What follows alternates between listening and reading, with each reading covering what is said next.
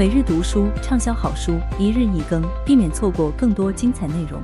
赶快点击订阅关注吧！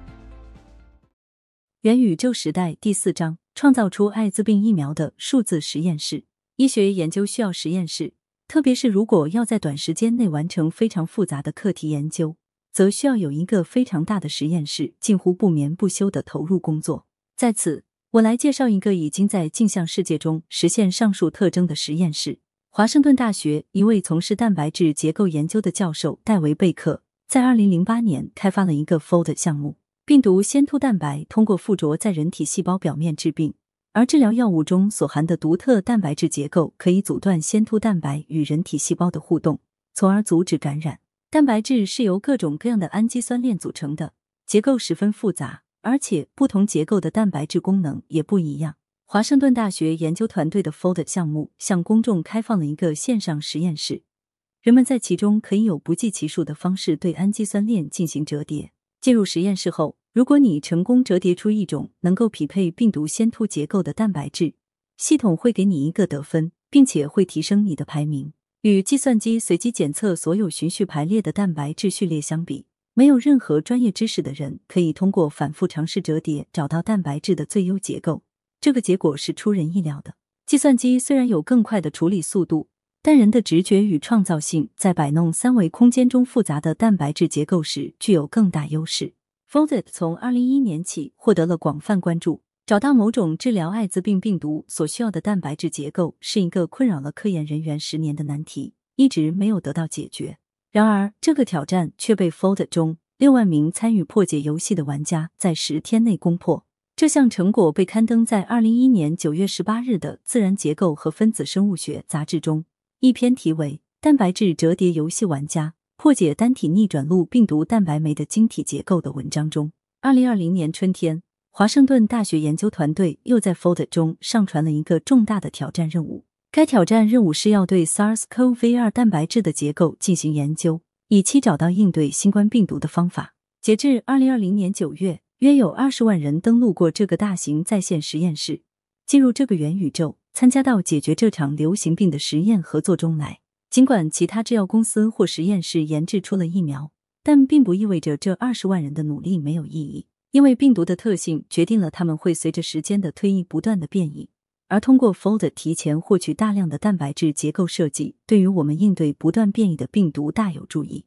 除了 Folded。还有许多其他运行在镜像世界中的网上实验室。普林斯顿大学教授塞巴斯蒂安宋创建了一个叫做 iWire 的网站，用来看会老鼠视网膜中的神经元连接结构。按照二零一八年的一份出版物所述，科学家们根据网上实验室中参与者通力合作的绘制成果，发现了四十七条连接眼睛与大脑的全新视觉通路。此外，加拿大麦吉尔大学推出了一个名为 Follow 的网上项目。目的是寻找基因序列中的错误。短短两年内就有两万人参与，并发现了三十五万处序列错误。病毒与疾病总在源源不断的出现，威胁着人类的安全。为了应对这些问题，研究人员在网上的镜像世界中创建了许多实验室。即使是此刻，全世界仍然有不计其数的志愿者正在这些镜像世界中通力合作，试图解开疾病的奥秘。在急需效率提升与手段扩展的领域里。镜像世界切实找到了用武之地。元宇宙时代第四章：癌症四龙悲伤之境。癌症四龙是由瑞恩·格林与艾米·格林夫妇为了纪念孩童时期死于癌症的儿子所开发的一款游戏。大多数游戏通常体现的都是虚拟世界的特征，但我们把癌症四龙放在镜像世界这一章来讨论，并不是因为它讲述了一个虚拟故事。而是因为这个游戏讲述的是真实世界中乔尔·格林短短五年的生命历程。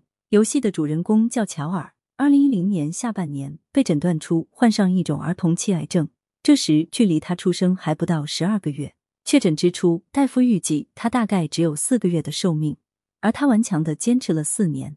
癌症四龙以瑞恩与艾米陪伴在乔尔身边时所感受过的痛苦为基调，在第一与第三视角间不断切换。游戏重现了乔尔与他的父母经历过的事件。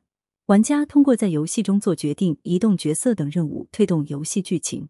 虽然我说它是一个镜像世界，但游戏并没有照搬真实发生的悲伤与痛苦。举例来说，乔尔绕着医院骑小车的场景被做成了一个小小的赛车游戏。乔尔知道自己时日无多时的场景，在游戏中呈现的是乔尔在灌满水的屋子中苦苦挣扎，非常逼真。可是游戏的结局也没有背离实际。你可以像孩子的父母一样触碰这个水中的孩子，并将他托举到水面，但最终他再也上不去了。无论你玩多少次这个游戏，总是同样一个悲伤的结局。癌症四龙的设计在于能够让玩家沉浸式的感受乔尔与他父母的悲伤。这样的故事，我们通常会在戏剧或小说中遇到。一方是故事的讲述者，另一方是故事的倾听者。但在《癌症四龙》中，玩家体验到的情感并不是通过语言传达的，而是直接进入故事的镜像世界中，通过在情境中做出选择、移动以及触碰某些事物，逐渐去理解与感受主人公所经受的苦难。在本章的开头。我就提到过，镜像世界独有的特点就在于它效率高、扩展性强。到目前为止，在我们讲过的镜像世界案例中，很多商业模式都充分运用了上述特点。但镜像世界之所以存在，要归功于我们人类所拥有的镜像神经元。未来我们可能会看到更多能够引起人们情感共鸣的镜像世界元宇宙。我想引用《癌症四龙》的开发者之一艾米格林在二零一七年的一期 TED。演讲节目中说低话作为本节的结尾，我们做了一款并不容易玩下去的游戏，但是与我这种感觉才对。人生中这段至暗的时刻，深刻的改变了我们。这一世无论还能成就些什么，似乎都失去了光华。历经劫难之苦，方知美梦之轻。谢谢，感谢您的收听，避免错过更多精彩节目，赶快点击订阅和关注吧。